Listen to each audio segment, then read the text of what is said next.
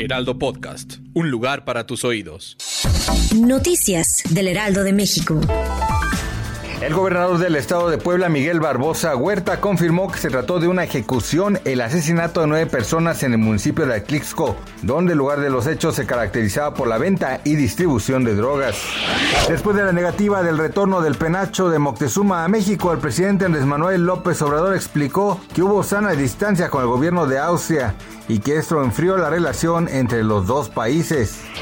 Las fuerzas rusas bombardearon varias ciudades de las regiones ucranianas de Yitomir, Kherson y Kharkiv en un intento por seguir avanzando en el marco de la invasión del territorio de Ucrania.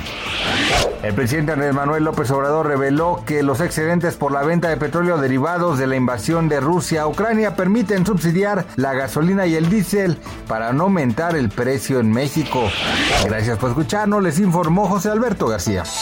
Noticias del Heraldo de México.